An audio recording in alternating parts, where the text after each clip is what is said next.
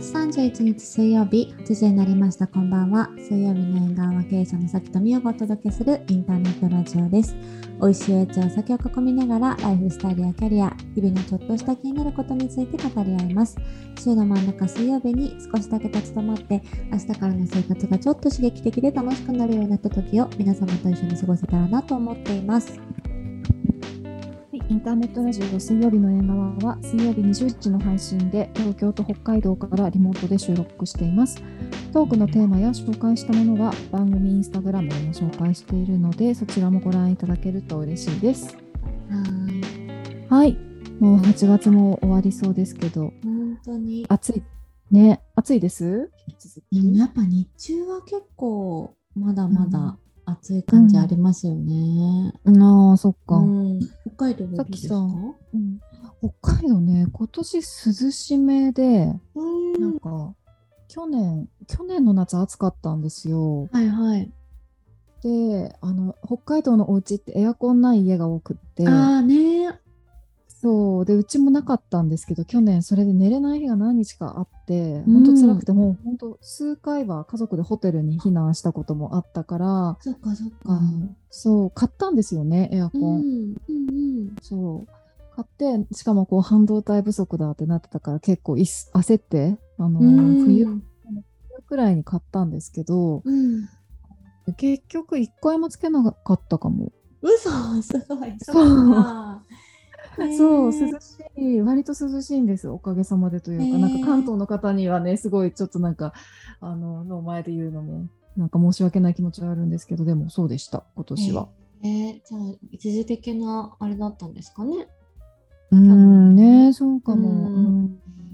そっいやかそっか。ーねそうでも、あれですよね、関東だともう、ね、こんなに暑くなったのって、いつからですかね？うん。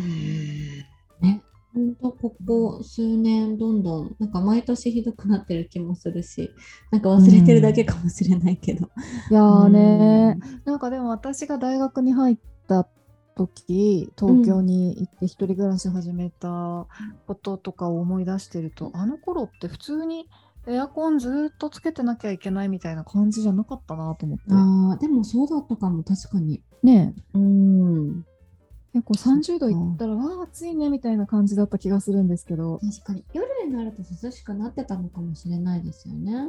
ねえうん。ですよね。うん。えさっきさん東京のうちのにいる時はエアコンはもうつけっぱなしですか？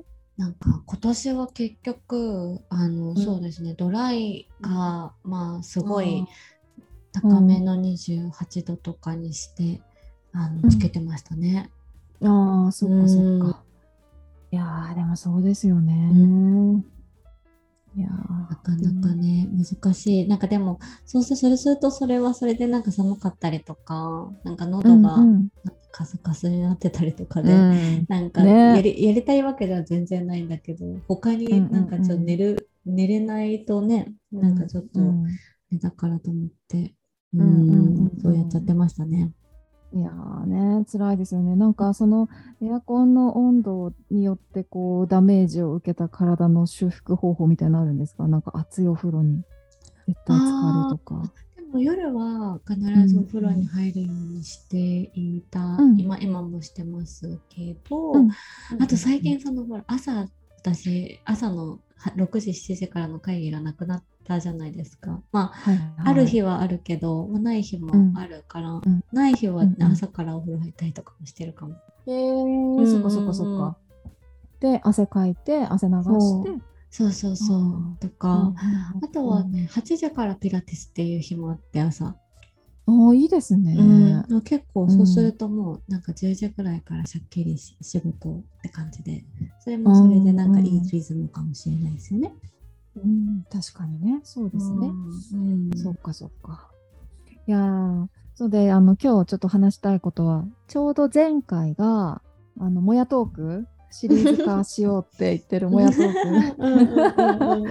で、あの、フリーランスで働くことについて、えー働く中でちょっとこう感じていることについてうん。話してて、でなんかあれを改めて聞いてたんですけど、うん。いやーなんか私ちょっと今の状況を改めておさらいおさらいというか言うと、えー自分の会社もやりながらそっち半分やって、で週の半分は、えー東京のスタートアップで今働いてるんですよね。うんうん。だからまあなんかフルタイムではないけど、まあ、サラリーマンに半分戻ったっていう感じで。だからフリーランスの時の、フリーランスというかその自分のか事業だけやってた時の気持ちとあとはちょっとサラリーマンの生活に戻った時の今の気持ちっていうのをこう比較しながら聞いてたんですけどうんいやーなんかねあの一回フリーランスとか自分の会社をやるとかっていうのを経験した上で会社に戻るってすごいいいなって改めて思ってて。なんか前回は割とこう人からなんだろうな一緒に働く人から得られる刺激の話だったりとかなんか学び続けられる環境をやっぱり求める求めちゃうみたいなあったじゃないですか話として。はいはいはい。でいや確かにそう思っててでただこう会社員に戻ったらいやそれ結構解決さ解決されてきたというか、うんその渇望していた環境をうんに戻ってこれたなみたいなところはちょっとあって。うん刺激を受けるとかその自分よりもすごいなって思える人たちから学べるとかあとはこう自分だったら作り出せなかったようなスピード感だったりとかなんかそういうものに出るとかそういう意味で言うと改めてそのサラリーマンに戻ってきたことのありがたみ感じてるなって思ってて。うんだからもしかしたらまたその自分の事業にだけ専念するっていうこともあるかもしれないんですけどいやなんか戻るは戻るでいいなってなんか思ったりもしたんですよね。えー、なんか時系列で言うと、なんかどれくらいの期間、こうフリーランスでやってて、で、どれくらいからこう、今その状況なんでしたっけ？えっとですね、えー前職を辞めてから、うん。自分の会社を実際に作ってじなんか事業っぽいことを始めるまで半年間くらいあったんですね。うんうんうん。でその半年間はもうフリーランスとしてお仕事を受けてました。2つくらい。うんうんうん。でその半年を経て、えー自分の会社の事業を始めて、えーまあ、商品開発とかなんですけど実際、まあ、とあの出資もしていただいてそこのお金を使いながら事業を営んでいくっていうことをそこに集中してたのが大体2年くらいあって、うんうんでその後今は自分の事業半分会社員半分みたいな感じです。うん。そっかそっか。なんかその当時フリーになった時の気持ちとかっていうのはなんか逆逆になんかどうだったの？フリーになったばっかりの頃はとにかく新鮮でうんうん。あのかつ教えてくださいみたいな感じで来るじゃないですか。うんうんうん。あの、あ、そうそう、なんかき来てくれてたんですよね。うん。だから、なんかね、変な話、ちょっと偉くなったみたいな気を勘違いしてたかもしれない、最初は。あーへえそっかそっか。そう、うん、だし、なんか、あ知ってるっていう体でいかないと、す、べ、ての、なんだろうな、まあ、どんなコミュニケーションも全部ちゃんと知ってるっていうようなスタンスでいかないと、うん。あもうもしかしたらお仕事普通になくなっちゃうかもしれないなって思ってたから結構生きってたかもしれないですね今思えば。へえそっかそっか、うんうん。それは知り合いの会社とかそういうののお手伝いだったの？えっとね1個はそうで,、んでもう1個は全然違う新しい札幌の会社で、うんうんえー札幌で知り合った方のあ方方というかまあそう割とこうあの大きめな会社の仕事でした。へえそっかそっか。そう。いやなんかフリーランスになりたてだとこうなんだろうな分かりませんとかえできませんとか言っちゃいけない感じに思えてて、うん。うん、だから結構虚勢張ってたかもしれないですね。うん。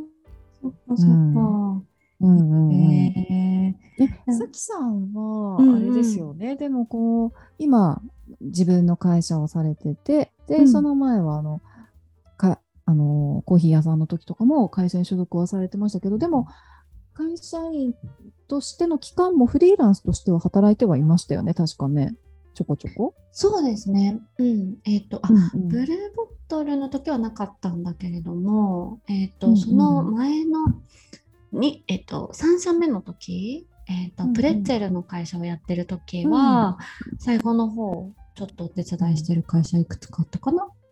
うん、そっかそっか。うん。うんなるほどね。なんか、えーその時はどんな気持ちでした？その時は、あ、なんかね、うんうんもうその時も結構お仕事いただいていて、あ、なんかこのまま独立してもいいなぐらいちょっと思ってたかも。ああ、なるほど。それがうん30前半 ?30 半ばうんぐらいかな？うんうんうんうんで、半ばぐらいか。で、なんかこのままこうやってフリーで自分で働いていくのもいいなって当時も思ってて、うん。で、でもなんか、かそう周りからは、なんか、うん、なんか賛否両両両論で、あのうんいいじゃんって言ってくれる人もいたら、なんか結構大人な人たちはみんなもうちょっと頑張ったらみたいな感じで言ってて、うんうんうんだからなんかそれでちょっと踏みとどまったところはあったかな。あー、そうだったんだ。で、あのハワイのに行く転職をするんだけど、あでもなんか結果的にそうしてよかった、うんあの踏みとどまってよかったなとは思いましたね。うんうんね、言ってましたよね。うんうんそうそう。えーでもその今のね、あの新しい会社とのご縁も良かったんでしょうね。ああ、よかったと思います。なんかそもそも、そあそもそもね、私、業務委託の仕事探してたんですよね。うその自分の会社、まあ、出資してくれてる会社があったんですけど、まあ、そこと一回こう、さようならをしたので、やば、稼がなきゃってなって、うん。もうすぐに業務委託でできる仕事を探して、うんで、うん。2つ受けてて、そのうちの1つが、えー今の会社なんですけど、なんか 2, 2社ともオファーくださったんですけど、なんかその今の会社が、あの週3とかでも社員でどうですかって言ってくださったんですよね。うん。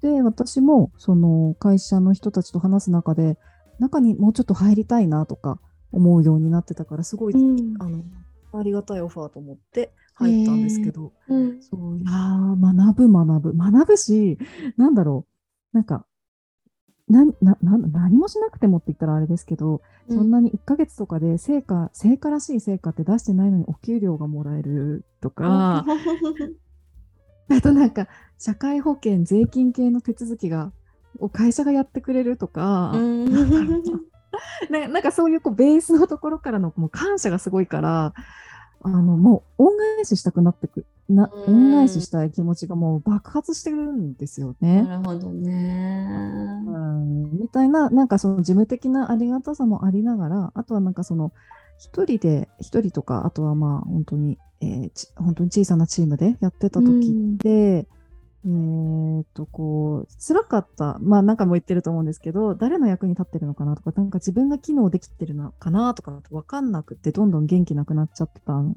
ですよね。うんだけどなんかこう会社の中に入ってもうは勢いが勢いの中にこう走り始めるとなんかその悩みも本当になくなってなんか人間としてもう一回自己自己承認し自己承認できたっていうか 変な話なんですけど、そうだからすっごい忙しい。まあ忙しいんですけど。うん。でもね、うん、元気、元気になれた。だから私の場合は良かったんだと思う。なんか、だから会社、その、会社の仕事をしている時のエネルギーがそのまんま自分の事業にも生きてる気はしていて、ねうん、なんか良かったんだろうなって、こうなるとはあんまり想像はしてなかったですえね。だから、うんうん、なんか私はその前回のエピソードの時もフリーランスのこうで始めた後に結構悩む方って結構今後増えてくるんじゃないかなって思っててというのもなんか多いじゃないですか、フリーランスになる方って。うん、増私の世代えてる気がする。うん。ねえ男女問わず結構増えててだけどなんか戻るっていう選択肢だって全然あるじゃんっていうのは思ってうんて、うんだから戻り戻るっていう選択肢を持った上でフリーランスとかをやるっていうのもいいなおすすめできるなって思いました。ん、確かになかなかそのねなんかふえっと社社会人でこうサラリーマンやってから独立するっていう話は聞いても独立してからまたサラリーマンに戻るっていうこととかってうんあんまり聞かないもんね。そうですよね。うんなんか多分ちょっと負け組みたいに思われることもあるんじゃないかなって正直思うんですよね。うんそうそううん思うし、なんか私もその会社員になるって言った時に、あ、じゃあもう辞めたのねみたいな、自分の授業やんないんだねみたいな風にやっぱり言われた時もあるけど、いや、なんかそうじゃないなっていう、なんか私の場合は両輪だなって。うんうんいや、だからこれもね、正解ないんだなって思いました。なんか誰がなんなんか誰かに言われたからといって、それが必ず自分に当てはまるわけじゃないなっていうのは今回ね、うんやってみてすごい思いましたいやね。ーでもそうだよね。自分のね、うんなんかその、うんまあ、それぞれやってる業種もね、その企業の状況も違う中だと余計にね、なんかうん絶対そこはそれぞれで変わってきそうだよね。うんうんね、えちなみにさきさんはさきさんはもうフリーランスというかその自分の会社うんでやってうんる、あのと思うんですけどあうの、ん。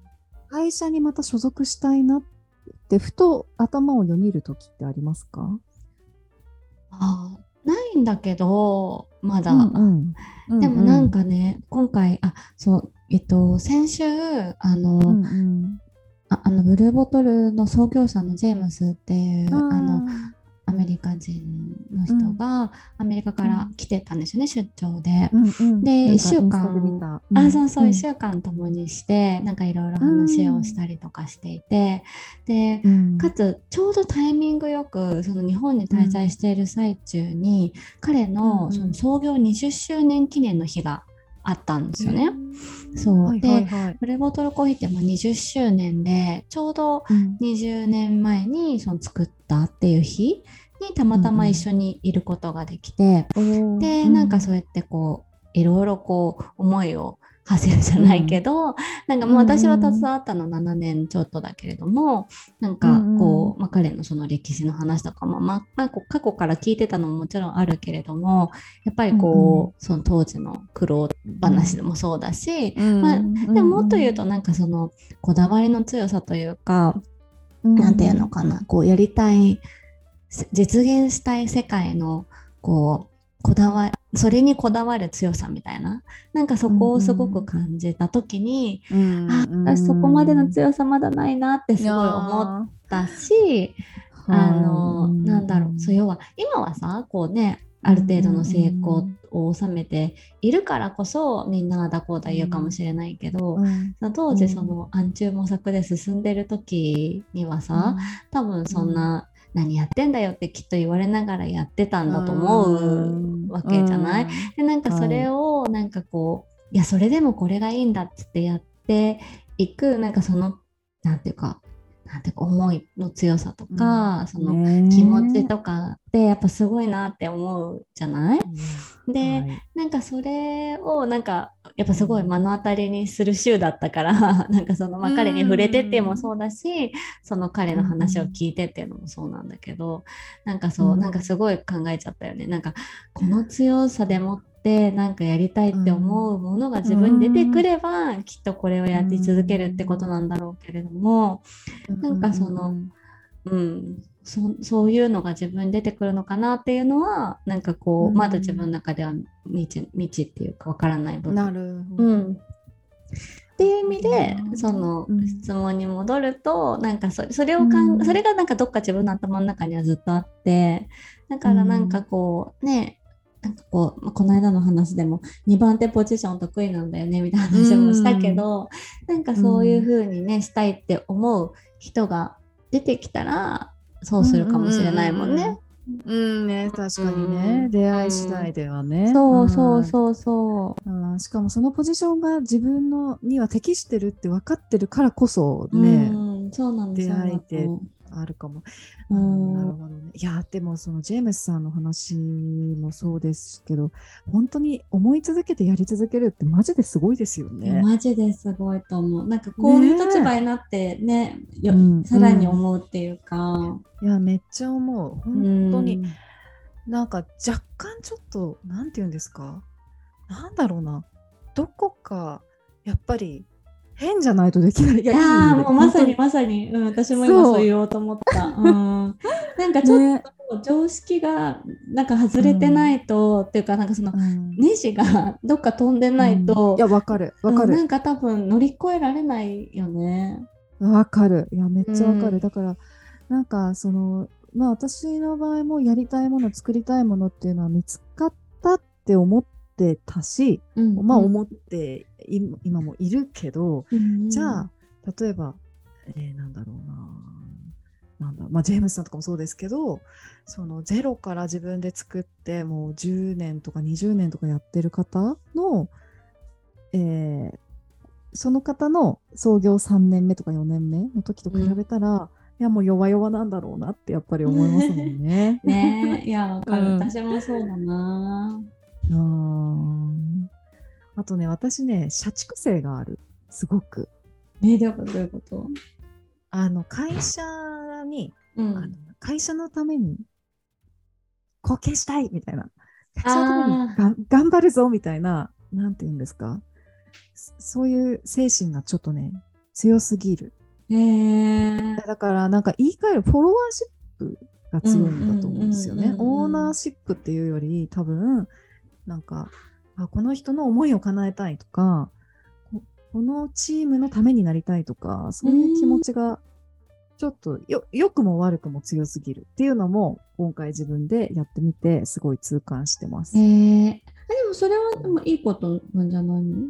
まあね、まあね。ただなんかこう、他に起業してる方、あの、うん。それこそサービスをあのゼロから作って、あのシリーズ A で調達してみたいな人とかを見てると、うん。いや、なんか、そのフォロワーシップっていうやっぱりすごい強烈なオーナーシップがあるなって思って、いや、違うなって言って見てます。なんかそういう意味で言うと、別にそうなりたいとかっていうふうにも思わない自分にも気づいてて、うんうんうんうんうん、だから、なんか、ままあ、私が幸せって思うポイントって、あ、こういうことなんだなって、なんとなく自分の中のカスタマイズが分かってきた感じかもしれない。でもなんかそれってなんか大事だよね。なんか今度話そうとしてる話にもなんかね、ちょっと通ずるけど、うん。通ずると思う。うん、ね、そうだようね。ん。なんかそう、うん今日ねちょうどやり取りして次何話そうみたいな、こう何者かにならなきゃ症候群の話、今度しようっていう話をね、してたんですよね。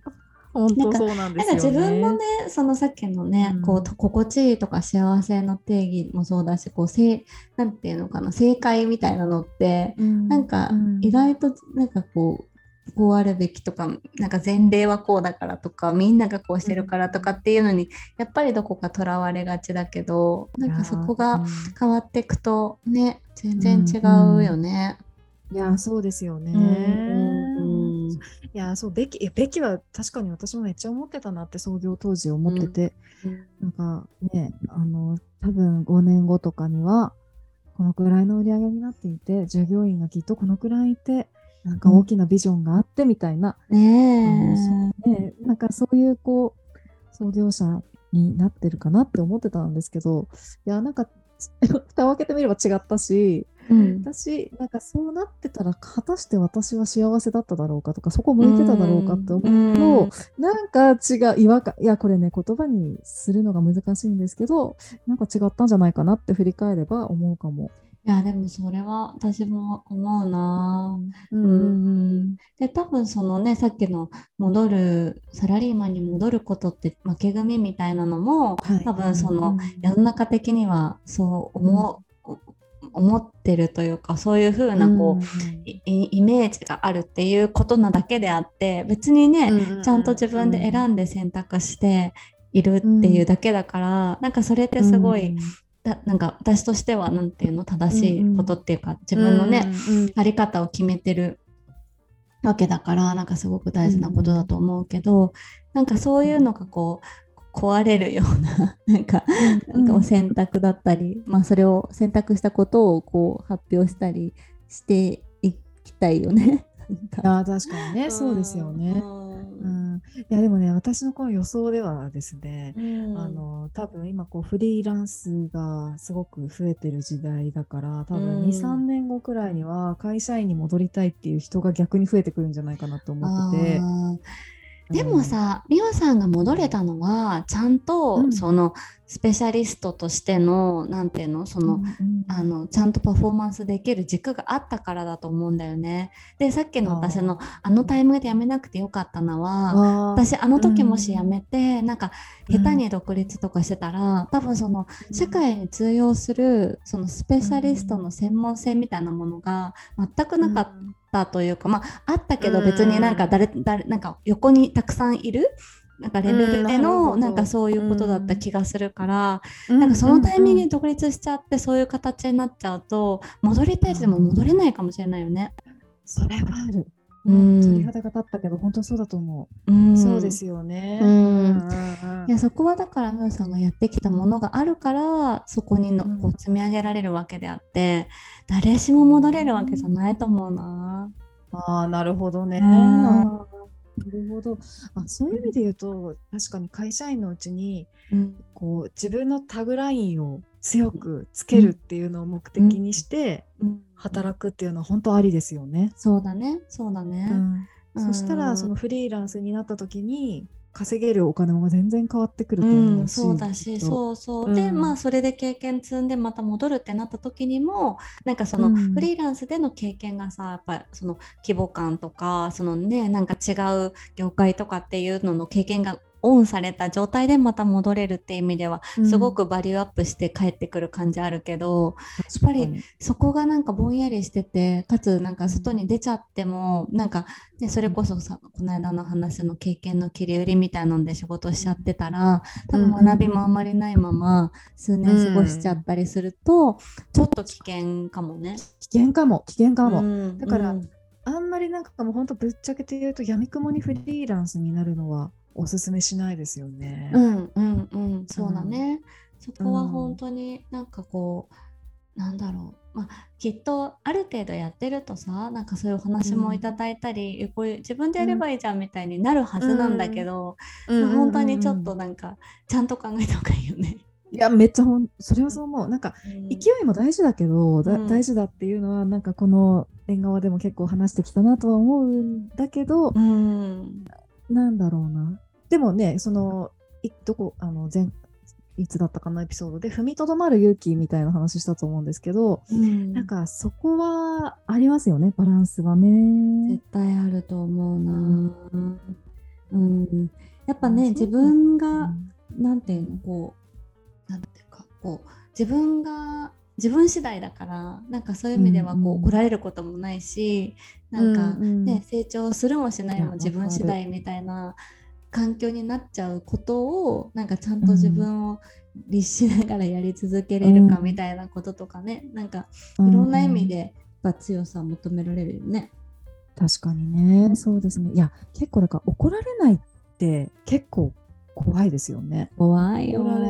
ねえ、とかうん達成できないことをうん突きつけられるとか、いや、なんか怖い言い方する、する、したいわけじゃないんですけど、うんなんかその自分のできてないところとか弱みとかを目の当たりにできない環境に不安と言っちゃうと結構辛い。いや本当そうだと思う。ううんん、ここは本当に何ていうかねまずは副業からっていう話も昔副業のすすめの回でしたけど、うんなんかそういうことだったりとかも含めてなんかやってみて、その、ん独立するって一歩を結構慎重にした方がそうですね。いいね。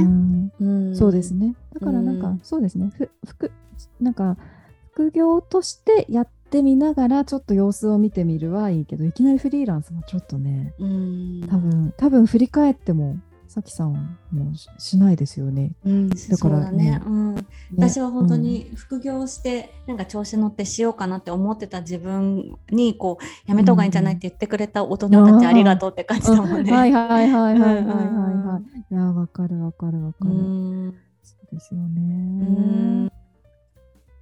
ああ確かにね。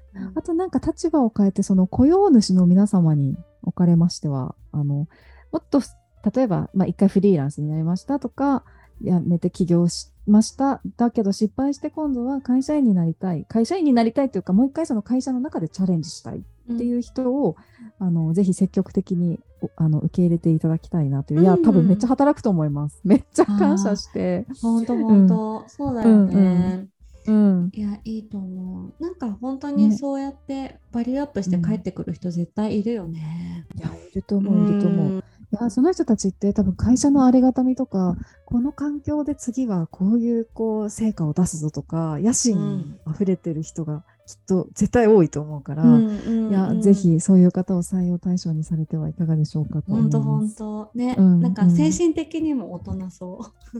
うん、ねわかるわかるわかる。うんうんうん、いいねい。やいいな、うん、と思う。なんかそのね行き来がもっとね、うんなんかできるようになると本当に素敵だよね。確かにね、ちなみにアメリカだとどうなんですか？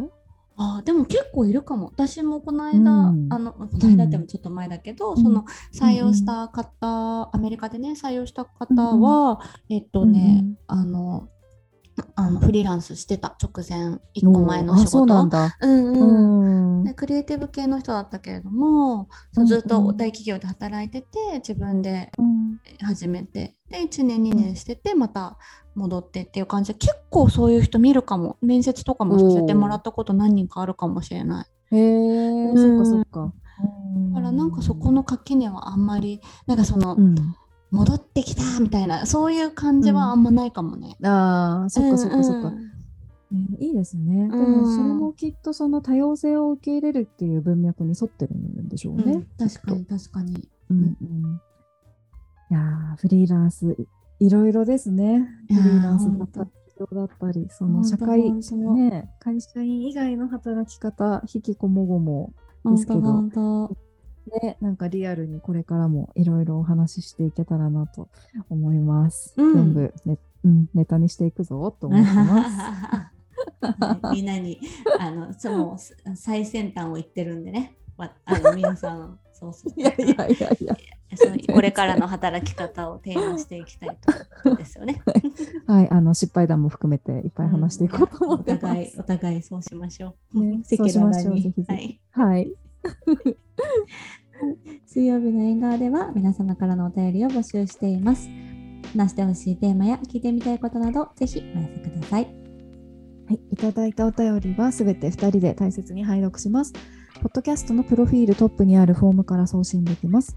また、水曜日の映画はインスタグラムではおもたせの紹介やアフタートークを綴っています。こちらもぜひご覧ください。はい。では、今日もありがとうご。ざいました。